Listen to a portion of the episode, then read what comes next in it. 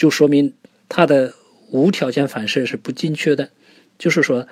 当把奶放到嘴里的时候，它孕吸是正常的，是当他把奶放到鼻子、脸上或者他的额头上，他还出现孕吸呢，那么呢，它说明他这个无条件反射是一个泛化的。那么，如果是再把奶头放在他的这个额头上，放在他的这个呃脸脸蛋上，放到他这个鼻子上的时候，他就不再做孕吸动作的时候，就说明他的无条件反射已经比较精确了。那么这是第一种做法哈。